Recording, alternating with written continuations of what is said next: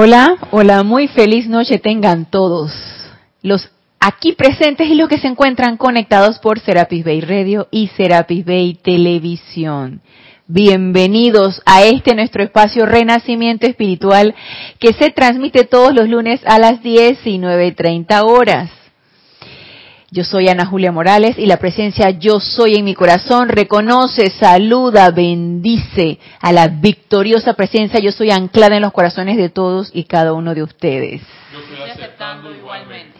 Recuerden los que se encuentran conectados hoy, 7 de agosto del 2017, la clase es en vivo. Pueden participar con sus preguntas o comentarios si lo tienen a bien. Con respecto al tema que vamos a tratar el día de hoy. Si no, pues escríbanme si también quisieran elevar alguna consulta, alguna pregunta, alguna duda acerca de alguna clase que bajaron por MP3, acerca de algún amante de la enseñanza, algo que pudieran haber leído y yo puedo asistirlos con mucho gusto. Escríbanme Ana Julia, todo minúscula y pegada arroba serapisbay.com. Como siempre, para mí es un placer servirles. Y en este día continuamos con los temas que hemos estado conversando en los últimos lunes y nos ha estado eh, interesando bastante acerca de lo que es el rayo dorado, el rayo de la iluminación. Hemos visto ya lo que es iluminación y conocimiento, hemos visto lo que es sabiduría y por último estuvimos tratando lo que era el discernimiento, como aplicado de una manera práctica, como no es algo que se nos va a venir así de sopetón o de zarpazo, es algo que necesitamos poner en práctica a diario en nuestras actividades diarias, porque esto es un entrenamiento. Eh, realmente llegar a ese discernimiento, que es una cualidad divina, sabemos que no se va a dar a punta de la personalidad, se va a dar acerca de esa invocación a ese rayo dorado, que se va a dar a través de la iluminación, a través de la sabiduría, y obviamente poniendo en práctica la distinción o poder eh, descifrar lo que es importante de lo que no es importante, lo que es verdadero de lo que es ilusorio. Y eso estuvimos tratando entonces en la clase pasada. Y algo que ha venido marcando todas estas cualidades, o algo que nos ha venido enfatizando estos seres de luz que están en el segundo rayo dorado, como el amado maestro ascendido Kuzumi. Estuvimos tratando acerca de los dioses Merú. Eh, ellos siempre nos enfatizan ese aquietamiento como condición sine qua non para que nosotros podamos llegar a ese contacto con esa presencia yo soy, para que podamos llegar a hacer esa invocación y sea efectiva, sea percibida y aceptada por cada uno de nosotros y para eso necesitamos el aquietamiento de nuestros cuatro vehículos inferiores. Y recuerden que cuando estuvimos viendo acerca de lo que era el rayo de la sabiduría, nos decía el amado maestro ascendido Kuzumi que la sabiduría, a la sabiduría llegábamos enfrentando ese sol dentro, ese sol que está dentro de nuestro corazón, y aquietándonos lo suficiente para poder escuchar esa voz del silencio. Entonces tú dices, bueno, ¿es silencio o es voz? Eh, pareciera como que, como con un contrasentido. O es voz, o es silencio, o es una cosa, o es otra, y no, no, no se contradicen, no se contrapone una cosa con otra, porque el día de hoy vamos a ver que esa voz del silencio o el estar aquietados o estar en silencio no tiene nada que ver con el cese de toda actividad. El dejar ir no tiene nada que ver con el cese de toda actividad. Ah, yo dejo ir, por lo tanto me aquieto y que las cosas sucedan. Yo no hago nada y que las cosas pasen porque yo estoy en completo aquietamiento, estoy en completo silencio, estoy en completa meditación y yo no me entero de nada. Yo no sé nada. Y eso no es así. Porque nos vamos a dar cuenta en el día de hoy lo que nos dice el amado Maestro Ascendido Kuzumi en la, la, parte de su libro del Gurú y el Chela, que ese aquietamiento y ese silencio es una actividad. ¿Recuerdan cuando estuvimos hablando eso creo que fue el año pasado, estuvimos hablando acerca de lo que era la felicidad y, aquel discurso del amado señor Lin, en donde él nos decía, eh, ese estado de felicidad, e incluso cuando hablamos acerca de la cualidad divina de la paz, son o es un estado, son estados de equilibrio. No te puedes ir demasiado, en el caso de la felicidad, no te puedes ir demasiado a la euforia, no te puedes ir tampoco al completo, eh, completo estado de letargo. Tiene que haber ese equilibrio entre una felicidad equilibrada, que sea entusiasta, que sea positiva, que sea irradiadora, sin perturbar el estado emocional de las personas a las que tú te encuentres. Igual es la paz. No es que estoy en paz y aquí no pasa nada y no me entero de nada y no quiero saber de nada porque estoy en paz, que nada me perturbe porque nada, no quiero que nada me quite mi paz. No hay nada más opuesto al verdadero estado de paz que pensar que no va a pasar nada en tu vida y que no quieres que nada pase para que nada te quite esa paz.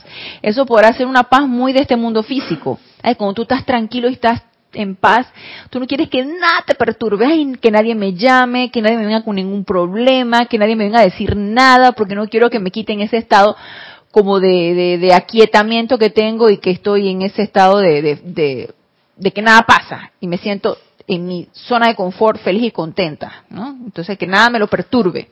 No se trata de eso.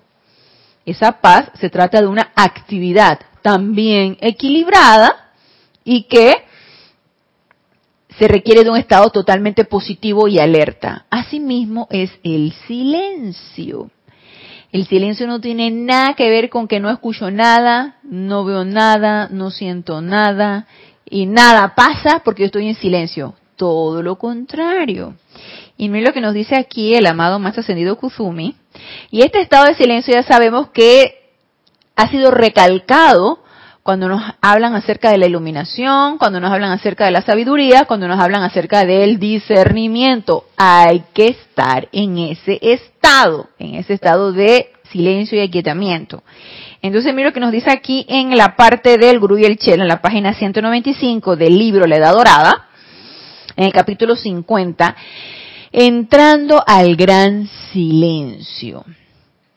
Y nos dice aquí, el gurú, él inicia, dice, bendito Chela, la invocación a la presencia yo soy, a los arcángeles, a los Elohim, a los maestros ascendidos y a todos los poderes de la luz es esencial para magnetizar una corriente directa de sus energías en y a través de la conciencia individual del Chela. Sin embargo, hay un punto en que el individuo, habiendo hecho la aplicación necesaria a la fuente espiritual de todo bien, debería reposar en el silencio, y esto nos pone en letras mayúsculas, reposar en el silencio y aceptar la radiación y bendición invocadas.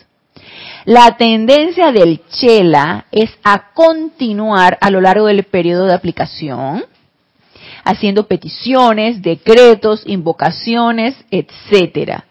Esto no permite que los cuerpos internos se aquieten lo suficiente para aceptar los dones invocados. El equilibrio entre dar las propias energías para conectarse con las vibraciones superiores y aceptar esas vibraciones es esencial para el avance espiritual.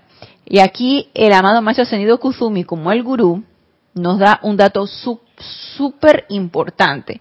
Sobre todo nosotros, estudiantes de la luz, que estamos en estas aplicaciones constantes o estamos incorporando nuestros hábitos diarios. Primero la meditación, antes de hacer cualquier cosa. Bueno, yo en, yo en especial, yo primero agarro, me levanto, me baño, me aseo y luego me pongo a meditar. No desayuno, no nada, no más nada, simplemente me aseo mis necesidades fisiológicas, me aseo y luego me pongo a meditar. Y después que me arreglo, me voy al trabajo y todo lo demás. Entonces, esa parte de ese aquietamiento que lo hacemos con la práctica de la meditación, que tanto también nos hacen hincapié los maestros ascendidos, que practiquemos ese aquietamiento con nuestra, con la práctica de la meditación diaria, necesitamos incorporarlo a nuestros hábitos, a nuestras actividades diarias, que forme parte de nuestras actividades diarias.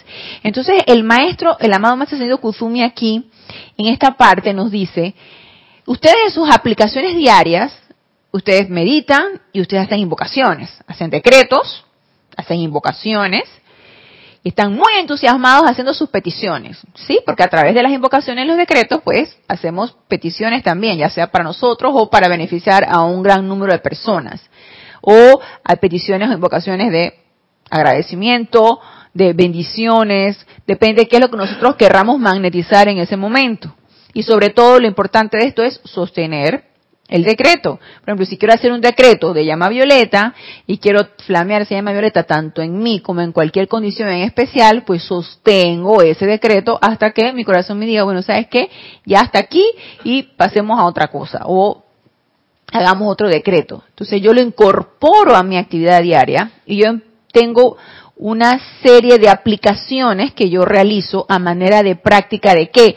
Porque todo esto es como incorporar nuestra vida diaria una manera de aquietamiento y de desarrollar ese poder de invocación.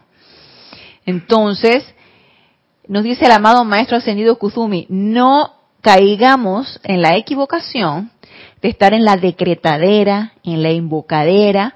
Él nos dice así, yo eso lo digo yo, en la decretadera, en la invocadera, y luego no guardan el suficiente silencio. ¿Para qué? Para que esa energía de retorno llegue a ustedes y ustedes lleguen a esa plena aceptación.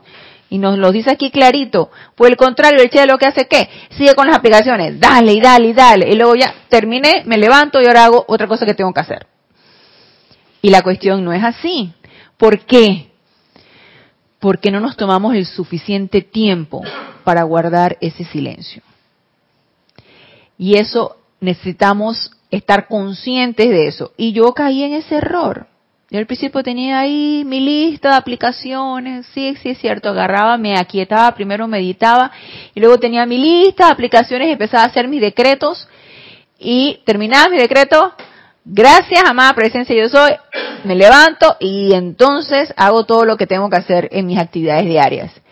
No requería ese tiempo tan importante para guardar ese silencio.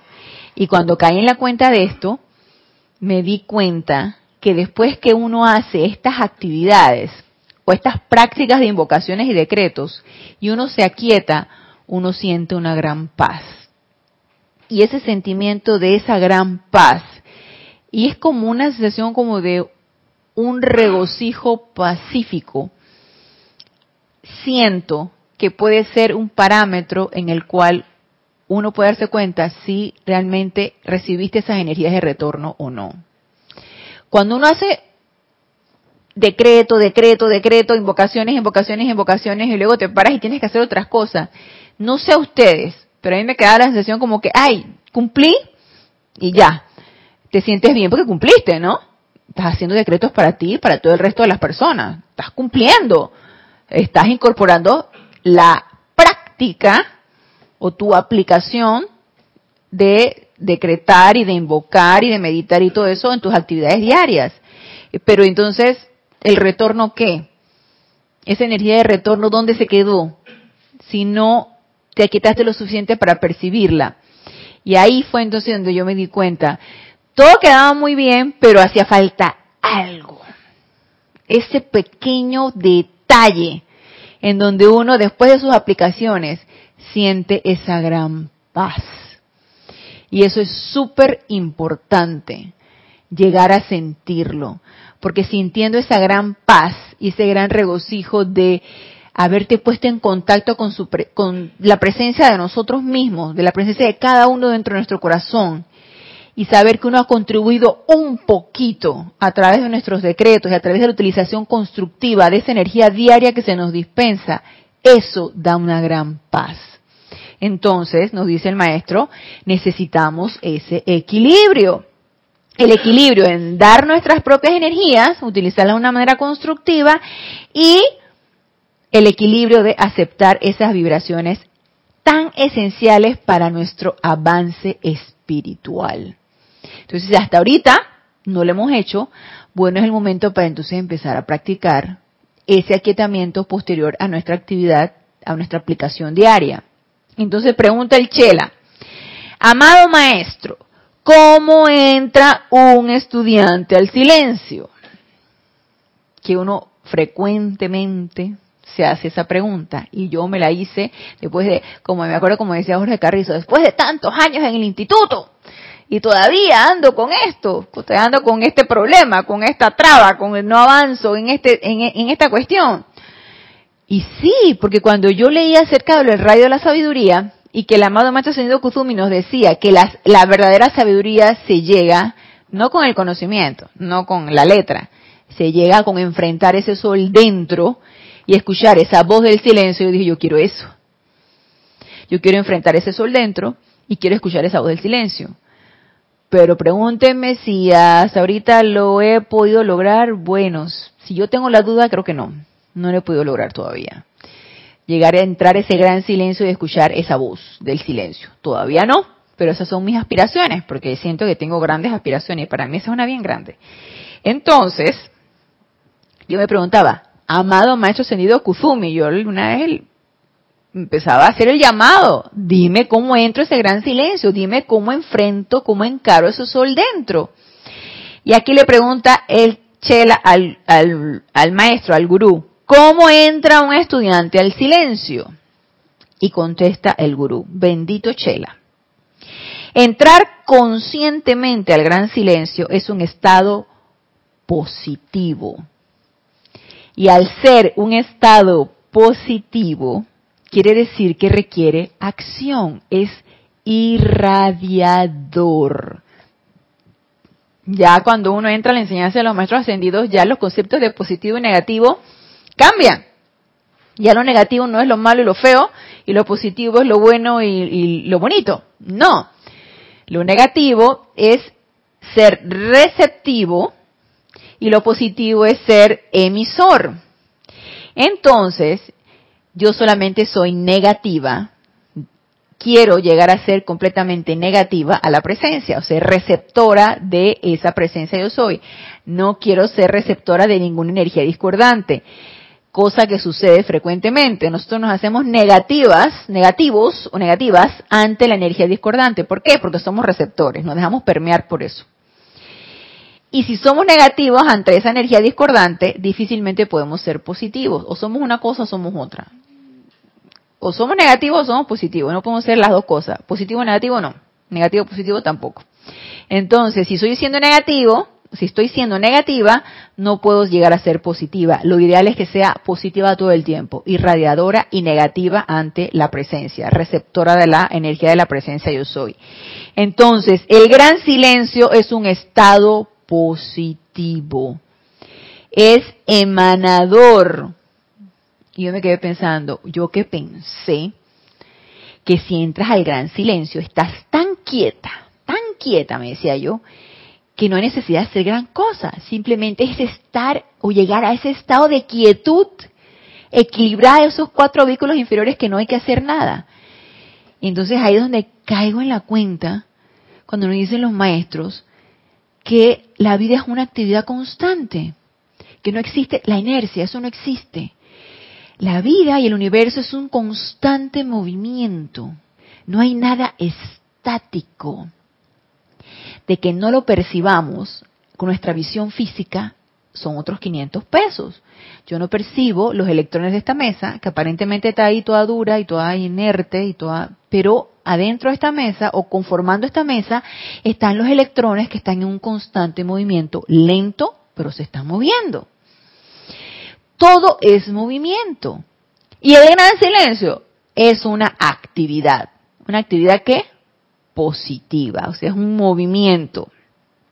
Nos dice, el gran silencio es un estado positivo y no negativo de la conciencia individual. La contemplación, y la contemplación a mi manera de ver, que me lo he preguntado muchas veces, ¿qué es la contemplación? Para mí es ese estado de aquietamiento, a mi manera personal, porque los maestros, lo estuve buscando, los maestros los describen, sí, que sí, la, la llegar a, contemplar esa presencia yo soy, ese santo ser crítico, en fin, es que el sentimiento es un poquito difícil de escribirlo con palabras, y al leerlo, también es un poquito difícil comprenderlo. Yo pienso que al experimentarlo es más fácil comprenderlo. Entonces, a mi manera de ver, la contemplación es ese estado de quietud, de aquietamiento y de equilibrio en esos cuatro vehículos inferiores y en esa constante autoobservación. O sea, un estado de quietud activa. Estoy quieta, pero estoy autoobservándome de que no me desconcentre o mi atención no se ponga en otra cosa que no sea en esa presencia yo soy. Y en ese estado de quietud puedo sentir a esa presencia yo soy. Puedo sentir a ese a esa chispa divina dentro de mí. Puedo sentir esa radiación de ese santo ser crístico que entra a mi cordón de plata. ¿Qué puedo sentir? Paz, por ejemplo, regocijo, eh, eh, armonía. Puedo sentir eh, todas esas cualidades que es un poquito difícil sentirlas cuando tu mente externa está alterada o cuando el cuerpo emocional también está alterado, cuando el cuerpo etérico está haciendo de las suyas. Entonces llegan a estar tan quietos esos cuatro vehículos inferiores que puede uno llegar a sentir realmente a esa presencia yo soy. Y para mí eso es una contemplación. Contemplar es, bueno, yo pienso que contemplarlo es verlo, pero no con la visión física es verlo con la visión interna. Y verlo con la visión interna, para mí, es sentirlo. Entonces, es que vas a empezar a sentir todo eso, todo eso que tanto nos describen los maestros ascendidos, que nos lo describen con palabras para que lo podamos comprender, pero si no lo llevamos a la práctica, yo creo que la comprensión va a ser un poquito difícil. Entonces nos dice, la contemplación nunca debe confundirse con letargo, ni la adoración y devoción con imágenes y sueños visionarios. Y ya aquí nos está poniendo los puntos sobre las IES el maestro. Porque uno puede llegar a pensar que si estás en ese estado de contemplación, por ejemplo, vas a empezar a llegar a ver ángeles, vas a empezar a ver querubines, vas a empezar a ver rayos que se descargan sobre, y te vas a ver envuelta y ves la espada de llama azul, empieza uno a imaginarse cada cosa. Entonces, piensas tú y que, wow, qué sintonizada estoy con mi presencia, yo soy, mira nada más lo que se me está descargando. El mismo maestro señor Saint Germain en persona, llamas violetas descargándose y te ves envuelta y empieza la imaginación empieza esa imaginación a dar vuelta y tú dices, wow, qué sintonizada estoy. Y te dice el amado maestro Sedu Kusumi, Kusumi te dirá que qué lejos estás de ese aquietamiento y de ese silencio. Tu mente externa te está jugando la pacheca, como decimos aquí en Panamá. Te está, se está burlando de ti te está haciendo ver cosas que tú piensas que son muy iluminadas, muy, muy, este, etéricas, muy, no sé, la mente externa te puede hacer este tipo de juegos y puede engañarnos. Entonces, por eso es que es una actividad positiva. No podemos llegar al punto en que pensando que estamos quietos, empezamos a a dejarnos sugestionar por cosas que no son. Y ese estado de aquietamiento requiere de una constante autoobservación y atención puesta donde es. Entonces no podemos dormirnos. Yo les confieso que me ha tocado que si estoy físicamente cansada me duermo. No podemos dormirnos en, en nuestro estado de meditación y no podemos dejar de autoobservarnos dónde está puesta nuestra atención.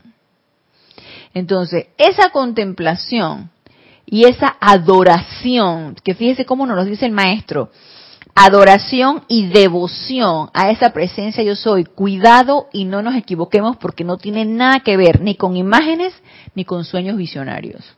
Ahí es que vi la puerta al final del túnel y vi una luz y que nuestra mente nos puede jugar bastante y, bueno, hacernos creer cosas que no son. Es más, esto podría ser hasta el cuerpo etérico. El cuerpo etérico puede, no sé, traer eventos de encarnaciones pasadas donde para nosotros la meditación era eso, por ejemplo, empezar a imaginar cosas y traernos entonces eso a la palestra ahora que estamos practicando la meditación. Por ejemplo, podría ser. La cuestión es que es parte del juego de los cuatro vehículos inferiores. Entonces, no nos engañemos con respecto a esto. Entonces nos dice el maestro, aquí radica el entrenamiento. Aquí radica el entrenamiento. Cuidado porque esto puede suceder. Aquí radica el entrenamiento en sabiduría, discernimiento, balance, pureza de motivo y perseverancia de voluntad y propósito. Porque se preguntarán ustedes, ¿y es que entonces quiere decir que no puedo yo tener ninguna revelación de que alguna luz puede venir a mí, algún maestro puede venir? Y yo no sé. Yo no sé. Aquí lo que te dice el maestro es discernimiento. ¿Cuál es el motivo por el cual tú quieres llegar a ver un maestro en tus meditaciones? ¿Para qué, ¿Para qué se te ocurriría llegar a ver un maestro, Génesis? Es decir, pues yo quiero ver cómo es el maestro Saint Germain. Me han descrito que es tan bello y los ojos azul violeta y esa barba y ese y ay el maestro es bello, es hermoso. Entonces a mí me encantaría verlo. Ajá. Y luego y, y, para qué? Digo, debe haber un motivo por el cual uno quiere ver al amado maestro Saint Germain. Digo, ¿no? Y la verdad es que eso llevaría mucha responsabilidad. A ver, Génesis.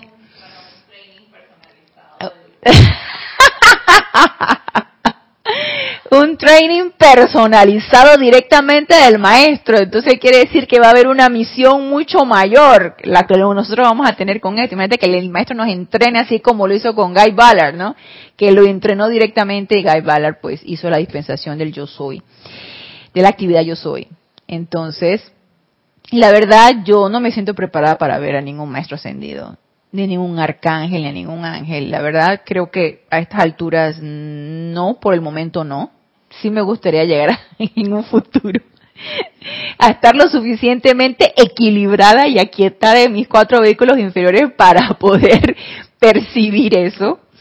Entonces, hey, el motivo detrás de lo que nos está sucediendo, es bien importante que nosotros lo, lo podamos percibir, ser bien honestos con nosotros mismos y poder percibir el motivo por el cual yo creo o intuyo que se me está descargando algo, por ejemplo. Y nuevamente, eh, repito que ante este tipo de situaciones, la, discreción es bien importante. Porque realmente si nosotros en nuestro aquietamiento, y puede ser que logremos ese gran aquietamiento, que a nosotros se nos devele algo, se nos descargue algo directamente de nuestro santo ser crístico, que es el mensajero de, qué sé yo, el mensajero de algún maestro ascendido, por ejemplo, y se nos llega a descargar algo, eh, aquí la discreción es súper importante. Yo pienso que y nosotros no sabemos si de repente en una meditación ya el, el, nuestro padrino, que no sabemos quién es, pero que nos apadrinó cuando nosotros quisimos encarnar, dice, esta persona, Génesis, está preparada para una misión mucho mayor. Entonces viene SAS, viene la descarga de una misión mucho mayor que a través de, de la intuición tú puedes percibir entonces ahí viene el discernimiento, viene la iluminación, viene la sabiduría para desarrollar esa inspiración y poder llegar a realizar las obras que pudieron haberse percibido a través de nuestra intuición. Pero el motivo detrás de esto, la discreción, la humildad, el altruismo, todo eso es bien importante que lo pongamos en la palestra porque a mí de nada me va a servir que yo me ponga a estar diciendo por allí que yo tuve algún, algún tipo de, de velación de parte de, de, algún ser de luz. ¿Y qué vas a lograr con eso? Engrandecer el ego. ¡Wow! Esta mujer está tan purificada que mira cómo se le develan cosas. ¿Qué te pasa? Entonces no estoy nada purificada si yo nada más estoy develando por ahí que a mí se me han develado cosas. Y si en algún momento lo llego a percibir, guarda silencio, cállate la boca y entonces realiza lo que se te dijo que necesitabas realizar. En lugar de estarlo pregonando por allí, en silencio total empieza a realizar las obras. Entonces nos dice, ni la adoración y devoción con imágenes y sueños visionarios debe confundirse. Aquí radica el entrenamiento en sabiduría, discernimiento, balance, pureza de motivo y perseverancia de voluntad y propósito. Y pregunta el Chela, amado maestro, cuando dices que entrar al silencio requiere del establecimiento y mantenimiento de un estado positivo de conciencia, ¿a qué te refieres? Ahí viene la misma pregunta que nos podemos hacer cualquiera de nosotros. ¿Qué es eso como de un estado positivo cuando estoy yo en mi, en mi meditación y en mi contemplación? Nos dice el maestro, bendito Chela, me refiero a que el individuo debe comprometer la cooperación de sus distintos vehículos de expresión y utilizarlos para crear un aura individual de paz, pureza y tranquilidad. Dentro de esta aura personal, el individuo debe permanecer alerta, alerta, con la atención enfocada y en control de su poder de concentración, sosteniéndolos sobre el objeto de sus devociones, ya sea el corazón de Dios o algún representante divino del Rey de Reyes. Entonces, ¿qué es ese estado positivo? Estar en un constante autocontrol. Yo lo resumiría de repente así. Estar en ese constante autocontrol de qué? de mis cuatro vehículos inferiores. Estar en ese, en, esa, en ese, en esa constante autoobservación de qué? De dónde está mi atención. Estar entonces mi atención enfocada y concentrada a donde quiero yo o a lo que quiero yo magnetizar. Ya sea que quiera magnetizar la radiación de mi santo ser crístico, de mi presencia yo soy, de un maestro ascendido, de un arcángel, de un ser cósmico, entonces ahí va a estar mi atención, porque mi rayo de atención tiene un poder de magnetización. Entonces, si mi atención está allí, allí voy a poder magnetizar las energías. Y otra de las cosas que me llamaba mucho la atención es que nos decía aquí, Ok, crear un aura individual. Crear eso a mi alrededor. Recuerden que nos decía que es un estado positivo, es un estado irradiador. Pero ese estado irradiador debe venir de adentro hacia afuera. Entonces, ¿qué es lo que yo voy a irradiar? ¿Qué voy a generar a mi alrededor? Un aura de paz, de pureza y de tranquilidad. Entonces se preguntan ustedes, puedo yo estar positivamente en paz, tranquila y purificando todo lo que está a mi alrededor, si lo que está a mi alrededor es todo lo contrario, es un desorden, es una cosa horrible, es un lugar espantoso, es un yo digo que es como bien difícil. A lo mejor sí se puede.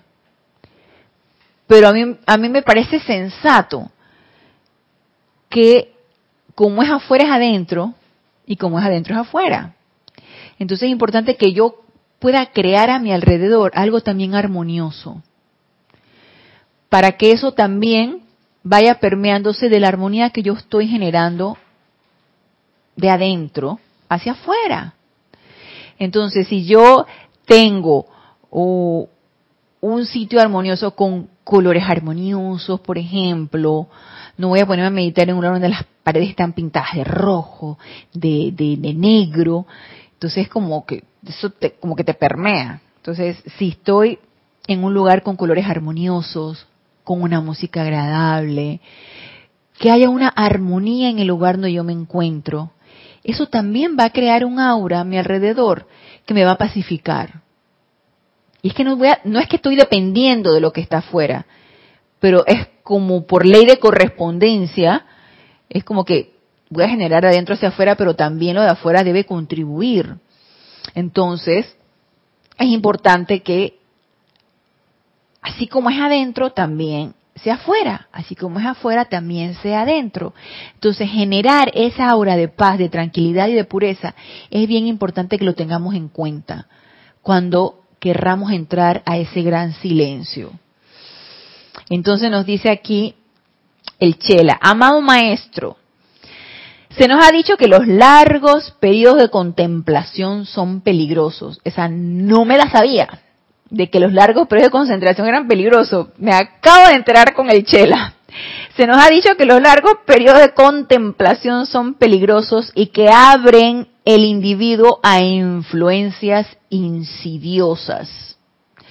Y cuando yo leí esto, me quedé pensando, bueno, de repente obviamente, si tú estás en un estado de completo equilibrio, en armonía y en paz, las energías que están a tu alrededor no les va a gustar eso. Porque que estamos sumergidos en un mundo de apariencia en donde todo lo que está a nuestro alrededor está caótico, está discordante, está inarmonioso.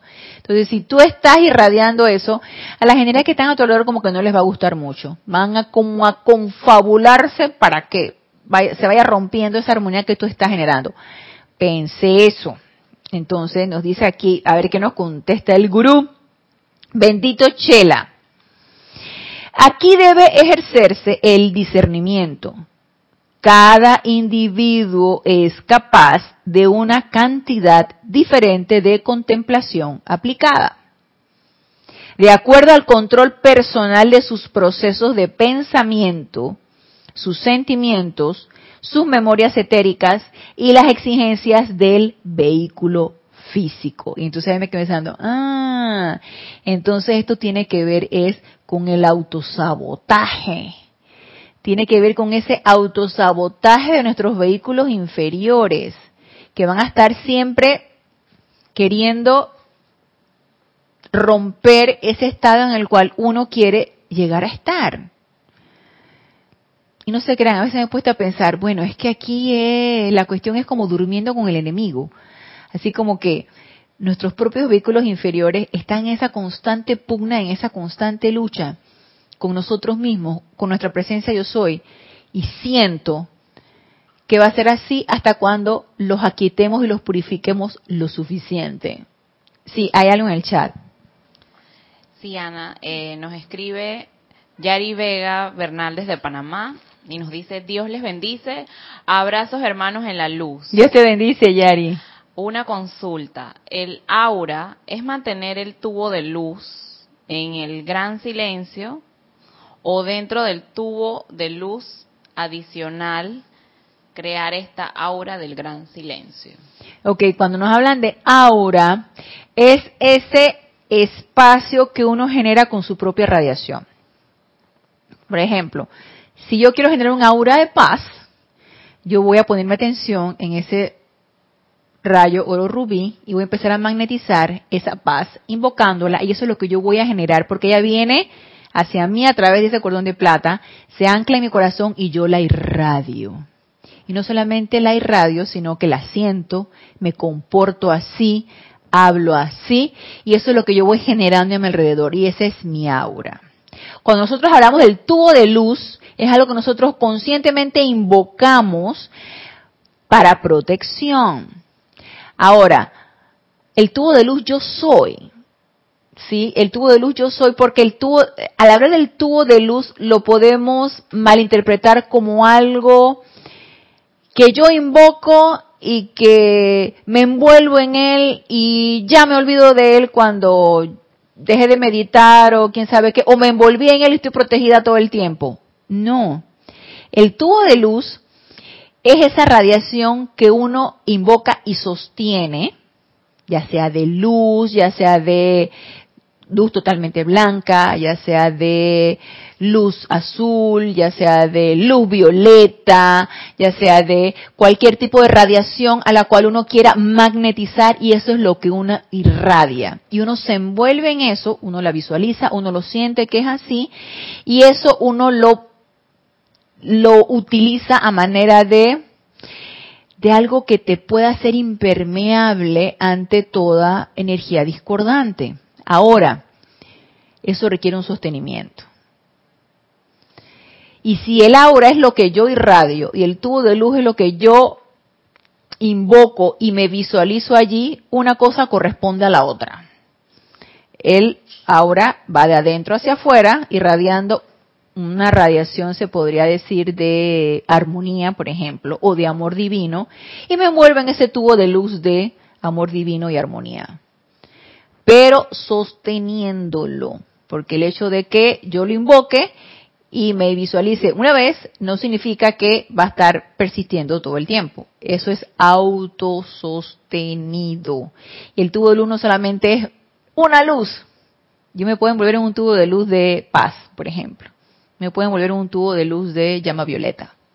Me puedo envolver en un tubo de luz de la diferente radiación que yo quiera envolverme según la necesidad. Eh, lo que sí es que debe generarse en nosotros ese sentimiento de protección y de impermeabilización a toda su gestión. Y solamente puede ser generado de adentro hacia afuera. Y mi atención en ese sentimiento. Porque yo si quiero una protección, por ejemplo, vamos a ver, mm, esto del tubo de luz es bien interesante, porque uno cuando entra a la enseñanza, uno piensa que el tubo de luz es algo que va a descender así, y uno se va a envolver y uno va a ir caminando y uno va viendo y uno se va viendo envuelto en ese tubo de luz. No está mal a manera de práctica. No está mal verse visualizado en eso y ir caminando y verte visualizado en eso. No está mal y a manera de práctica está muy bueno ponerse uno a visualizarse allí porque uno a la vez uno va autososteniendo esa protección. Pero esto del tubo de luz es muy interesante porque eso va morfeando. Entonces uno se va envolviendo en esa radiación dependiendo de la circunstancia. Si yo voy a un lugar, por ejemplo, vamos a ponerlo, que la familia siempre, tú sabes que es el sitio donde uno eh, tiene sus iniciaciones. Si yo, por ejemplo, voy a ir a una reunión familiar y yo sé que ahí hay una de, de tiradera, de chisme, de discusiones, de quién sabe qué, de cizaña, de y yo sé que yo, bueno, es mi familia y voy para allá, yo me envuelvo en un tubo de luz de amor divino o de llama violeta, de paz. Y yo agarro y me voy envolviendo en eso y eso yo lo voy sintiendo todo el tiempo y es la manera como lo voy autososteniendo. En el momento en que yo me alteré, ya se rompió. Me dejé permear. Hubo un hueco ahí, un hueco del todo y ¡puf! por ahí entró.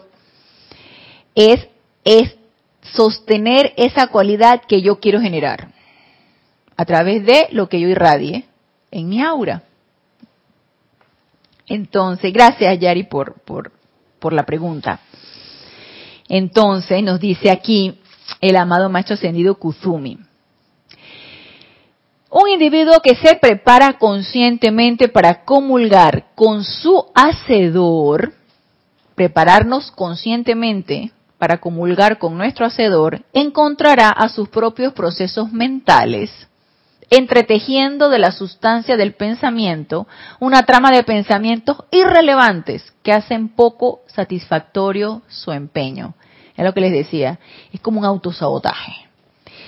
Apenas uno quiere prepararse conscientemente de ponerse en contacto con su presencia yo soy, vienen entonces los saboteadores. Y aquí nos dice, el cuerpo mental va a empezar con sus propios conceptos mentales, entretejiendo de la sustancia del pensamiento una trama de pensamientos irrelevantes que hacen poco satisfactorio su empeño.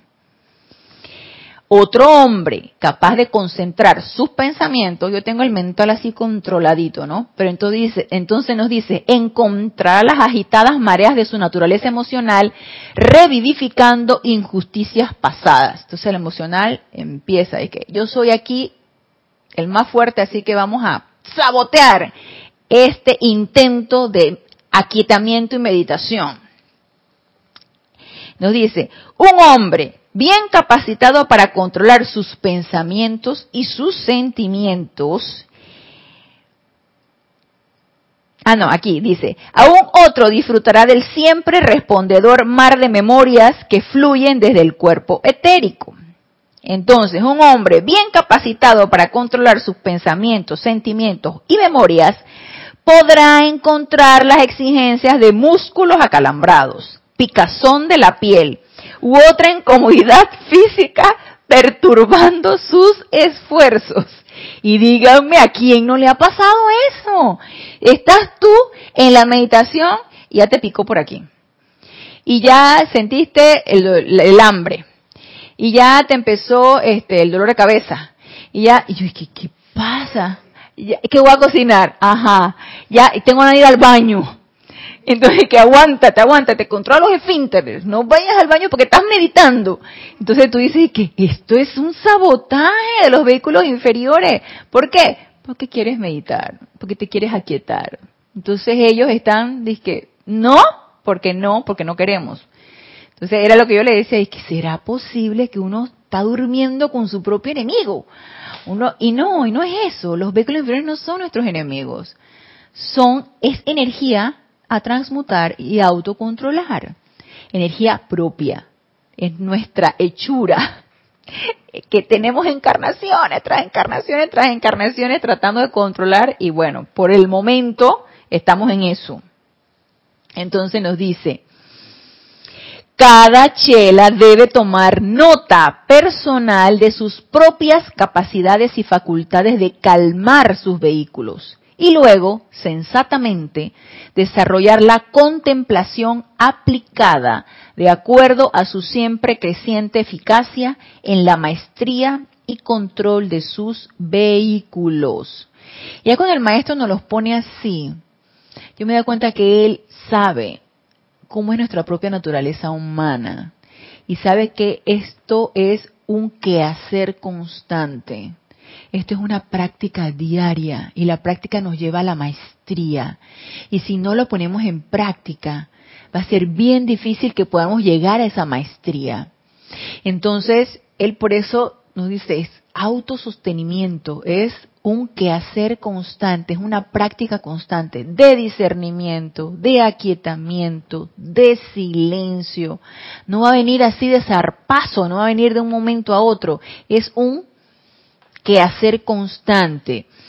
Nos dice, la acción vibratoria del alma misma, el motivo que anima al alma hacia la comunión con el ser interno, la acción vibratoria y apetitos de los cuerpos internos determinarán qué tipo de influencia podrá interactuar sobre el individuo que busca la paz del silencio.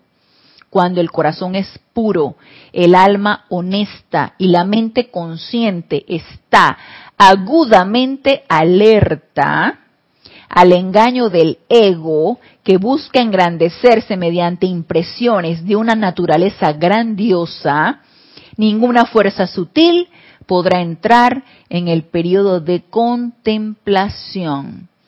Corazón puro, alma honesta y mente consciente y completamente alerta y aguda ante cualquier vestigio de que podamos nosotros desviar nuestra atención y nuestras intenciones. Por eso, esta es una constante también, un, una constante consulta con, nuestro, con nuestra propia personalidad, con nuestro propio ser interno.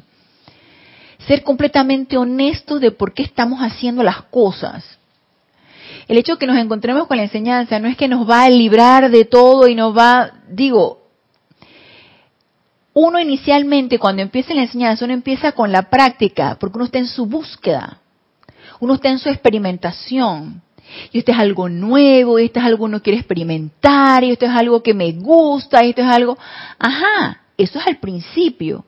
Y ya posteriormente, cuando uno va queriendo avanzar en el sendero, uno tiene que ser completamente honesto con uno mismo.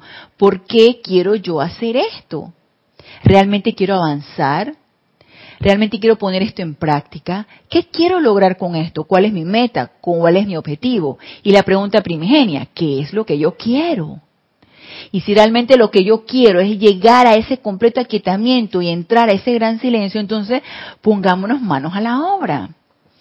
Siempre en ese estado positivo de, de, irradiación, de entusiasmo y de sostenimiento de lo que yo quiero hacer. Entonces nos dice el Chela, amado maestro, ¿cuál es la ventaja de entrar al gran silencio? Y nos dice el maestro, bendito Chela, las ventajas, y estas son muchas, de entrar al silencio difícilmente se les puede enumerar en esta columna. Pero aquí nos da algunas. Dice, primero, es en el silencio que el alma establece la relación con su hacedor. O sea, sabemos que no hay otra. Aquíétate y guarda silencio. No hay otra receta. si lo queremos ver como la receta. No hay otra receta. La receta es aquíétate y entra al silencio. Este es el principal propósito de todo empeño religioso, enseñanza, disciplina, instrucción y aplicación. Doquiera que el ser inferior sea tan ruidosamente activo, aun en profesiones de fe, la gran presencia no se podrá sentir ni reconocer, ni se le permitirá que fluya a través del ser externo con suficiente intensidad para lograr esa unión que se conoce como el segundo nacimiento. En el silencio, cuando el alma y la conciencia están sincera, humilde, pacífica, amable y reverentemente amando a Dios, se establece un estado de gracia en el aura y en los múltiples seres. Y a pesar de que el maestro nos lo dice bien claro, mientras no estés aquietado y mientras no guardes el silencio, no podrás percibir a esa presencia yo soy. Nos podremos hacer muchas ideas y podemos empezar a lucubrar que sí, que yo percibía la presencia, que quién sabe qué, en el entusiasmo y quién sabe cuánto. ¿Te aquietaste? ¿Meditaste? ¿Aquietaste esos cuatro vehículos inferiores? ¿Sostuviste la atención en tu presencia yo soy? Eh, bueno, sí, por 10 minutos, por 5 minutos, por quién sabe qué. Vaya y practica otra vez. Porque uno mismo se puede hacer esa idea y puede uno empezar a, a, Yo digo que es un autoengaño, sinceramente. Yo digo que es un autoengaño en el que uno, meditación tras meditación, tú te vas dando cuenta, lo he logrado, no lo he logrado. Yo recuerdo en un instructor que yo tuve, aquí en el grupo Serapis Bay, que ya no está acá en el grupo, pero yo tuve un instructor y yo siempre le decía a mi instructor, ay, es que yo estoy, que en aquel tiempo era Rodolfo, y le decía, Rodolfo, es que yo estoy meditando y meditando y yo no logro realmente ese aquietamiento y yo trato y trato. Y me decía, Ana Julia, no todas las meditaciones son efectivas o son lo que uno quiere. Hay unas que sí logras el aquietamiento, hay otras que no logras el aquietamiento. Lo importante aquí es practicarlo. Y no cansarte y seguirlo llevando a la práctica.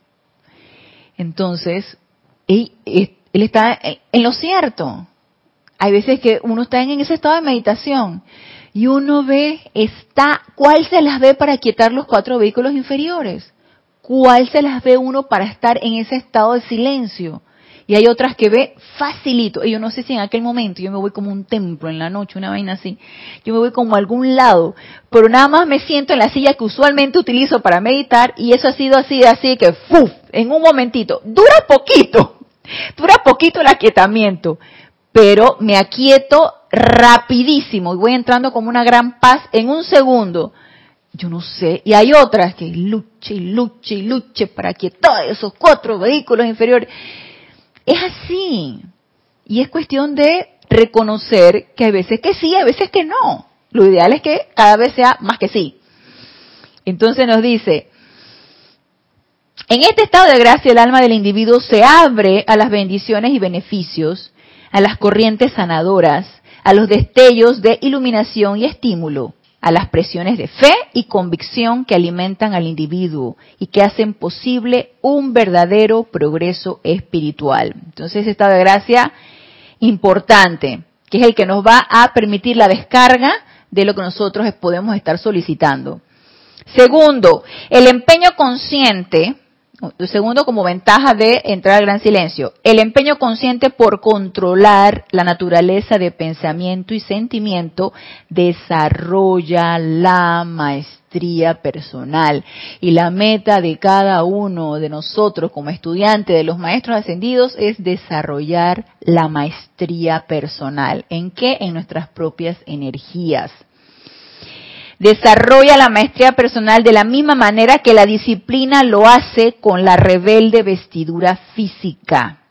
En el Oriente, naturalmente, esta maestría ha sido desarrollada por muchos miles, pero el péndulo del empeño oscilado tanto en otra dirección, estando los individuos tan atrapados en el éxtasis del silencio, que han olvidado en su mayoría que todo el propósito de dicha contemplación y su subsiguiente bendición e iluminación es el de transferir la perfección de ese ámbito interno al mundo de las apariencias físicas, como lo hizo el amado señor Gautama. De nada me sirve entrar yo en el gran silencio, percibir toda la radiación y quedarme con ella feliz y contenta porque lo logré y no hacer nada con eso. O sea, no es el objetivo, y aquí nos dice el maestro, los, los, las personas encarnadas en Oriente, eso es lo que hacen. Están acostumbrados a entrar en el silencio, en la meditación, no estarse preocupando tanto por todas las apariencias físicas, pero no hacen nada con ello. Amado maestro, es el periodo de contemplación suficiente como aplicación personal. Y nos dice el Gurú, no. Tal cual he dicho antes, se entra al gran silencio para un propósito. Aún los maestros que escogen animar alguna porción particular del plan divino hacen reverencia consciente ante el trono del silencio para asegurar tanto inspiración como dirección y atraer la fortaleza y el poder requeridos para llevar a cabo su nueva empresa. El chela individual, particularmente en Occidente, desconoce el significado de aquietarse. Cuando el cuerpo está quieto, la mente está corriendo, aún en las peticiones al Señor. Por tanto, a fin de proveer el vigor espiritual para los grandes servicios, es requisito el periodo de quieta contemplación de la presencia con su emanación acompañante, que esto es una reafirmación de lo que nos decía lo que hacen las personas en Oriente. Entran a ese estado de contemplación y contacto con su propia presencia yo soy, magnetizan esa radiación, pero no hacen nada al respecto. Nos dice entonces el Chela, ¿Podrías darnos un ejercicio o esbozo sencillo de tal actividad como un empeño para tocar la basta de la vestidura del silencio? Y nos dice el gurú, primero, encuentra un lugar donde estés tranquilo. Encuentra un lugar donde estés tranquilo. No te vayas a meditar en una discoteca, no te vayas a meditar a un bar, no te vayas a meditar a un casino, no te vayas a meditar a ninguno de estos lugares, porque definitivamente ahí no vas a encontrar el aquietamiento ni el silencio. O sea que sí influye lo que esté a nuestro alrededor. Encuentra un lugar donde estés tranquilo. Las interrupciones constantes son muy perjudiciales al sistema nervioso. Mira, yo personalmente yo no apago mi celular, pero si yo le escucho no le pongo el menor caso. Aparte que a la hora que medito, que es las 5 de la mañana, como que esa hora no va a sonar el celular. No, no. A esa hora no suena el celular. Pero bueno, pensando que meditara en una hora en la noche, este, y que sonara el celular, no le pongo el más mínimo caso. Si suena el, teléfono el otro de la casa, tampoco. Los perros ya saben que voy a meditar. No, es que es bien chistoso porque yo me siento en el silloncito que yo siempre medito Y Wotan, que es el más, el, más jovencito, él se me empieza a hacer así y yo, yo le digo, voy a meditar. Odín ya sabe, y Odín se va a su camita. El otro se me queda mirando, como diciendo de que, ¿qué es eso? ¿Qué es eso de que voy a meditar? Entonces agarra, en cuanto me ve cerrar los ojos, ya él se va a su camita también. Ya los perros saben, entonces nadie me va a molestar. Entonces nos dice, cuanto más hermoso, quieto y armonioso sea tu lugar de contemplación, tanto más cooperarán tus sentidos con tu empeño. La frecuencia de aspiración en el mismo lugar trae también una atmósfera de santidad. Es como un momentum que uno va creando en un lugar. ¿Sí? Meditar siempre en el mismo lugar. No es que hoy medito en el cuarto, hoy medito en la sala, hoy medito en la cocina, en el baño. no. Siempre en tu mismo lugar. Entonces, la frecuencia de aspiración en el mismo lugar trae también una atmósfera de santidad y cada esfuerzo sucesivo es complementado por las energías así dedicadas del mismo modo previamente. Este es el por qué en las catedrales, templos y hogares de corrientes de vida santas es más fácil alcanzar la elevación de conciencia que revela la presencia eterna. Segundo, coloca tu cuerpo físico en una posición cómoda. Recuerda que en todos los empeños espirituales, cuanto más cooperación te asegures de tus vehículos, tanto más fácil será tu logro. Tampoco como todo el mundo en Oriente meditan con la medita posición esa de las piernas cruzadas, pero tú tienes reumatismo, tampoco vas a tú a estarte las piernas cruzadas y con las rodillas que te están doliendo y la espalda que te... Oye, por favor, discernimiento discernimiento, ponte en una posición cómoda, que no te vean tus rodillitas ni tu espaldita, en una posición cómoda, sentada cómodamente. Dice, de allí que sea sensato sentarse con la columna vertebral. Ah, porque dice, entrar al silencio es una actividad positiva. De allí que sea sensato sentarse con la columna vertebral erecta, ya que la misma propensión de acostarse es conducente al letargo. O sea, no meditemos acostados. ¿Te duermes? Sí, uno se duerme. Acostado uno se, uh, yo facilito me duermo. Esto, por supuesto, está sujeto a modificación en caso de enfermedad u otras circunstancias donde el individuo no pueda realizar con sensatez sus adoraciones en la privacidad de su propio santuario. Eso en paso que estás hospitalizado, una cuestión así. Permíteme decir aquí que se requiere de discernimiento, sabiduría y sentido común en la búsqueda del sendero espiritual y no una adherencia ciega a la letra de la ley. Y esto me encanta porque no es rígido. Te tienes que sentar. Pon el incienso. Prende la, la luz de tu cuarto. Pon música toca, quién sabe. No, todo uno tiene que adaptarse según con lo que tu corazón te dicte y cómo te sientas más cómodo. Te están dando pautas aquí. El maestro está dando pautas para que lo hagas de una manera más coherente, cómoda, sensata, pero cada quien tiene sus circunstancias, ¿no? Y tú la vas adaptando hasta llegar a esto que te pueda decir el maestro. Porque dice, tomemos por ejemplo el tema específico de la contemplación a oscuras. Permíteme aclarar esto de una vez por todas. Porque tú siempre me dices, no se debe meditar con la luz apagada. No se debe meditar con la luz apagada. Dice, crear deliberadamente una atmósfera de oscuridad y luego intentar comulgar con lo desconocido es contrario a la ley espiritual. Deliberadamente una oscuridad. Deliberadamente. Sin embargo, en el curso de vivir, Buenos estudiantes que se despiertan en horas de la noche no siempre tienen la suficiente privacidad para usar luz artificial. Estás durmiendo con otra persona y vas y le enciendes la luz porque tú quieres meditar. A mí que me importa que se despierte. Yo tengo que meditar y no se puede meditar con la luz apagada.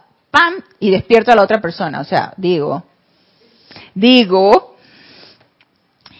entonces, estas buenas personas son naturalmente protegidas por el aura de su propia aspiración y muy bien podrán utilizar el tiempo con perfecta seguridad cuando no puedan, por alguna razón u otra, procurarse luz artificial durante la aplicación y contemplación espiritual. Tranquilos, si no se puede, mediten oscuras. No deliberadamente, sino porque las circunstancias no te lo permiten.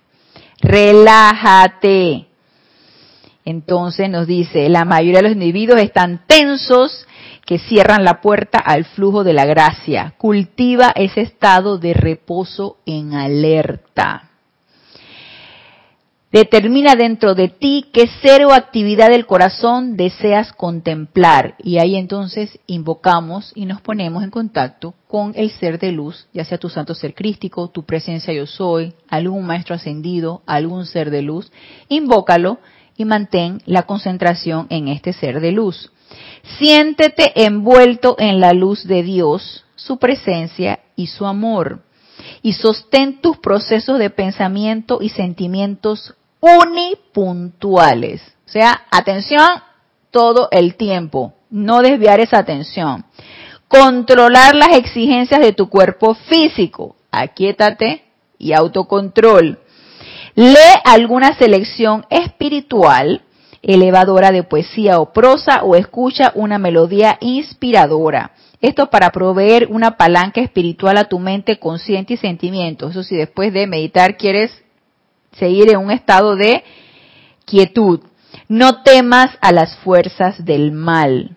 Mientras estés amando a Dios, a los ángeles y a la cuesta ascendida, la vibración natural de tus vehículos conforma una pared de luz a tu alrededor un magneto para atraer buenas influencias y corrientes hacia ti y una vibración natural repelente al mal de toda descripción.